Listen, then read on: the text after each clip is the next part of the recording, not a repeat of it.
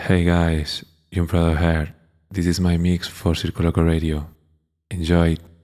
Attention, this is not an apology for violence. It's just fun. Don't do this at home.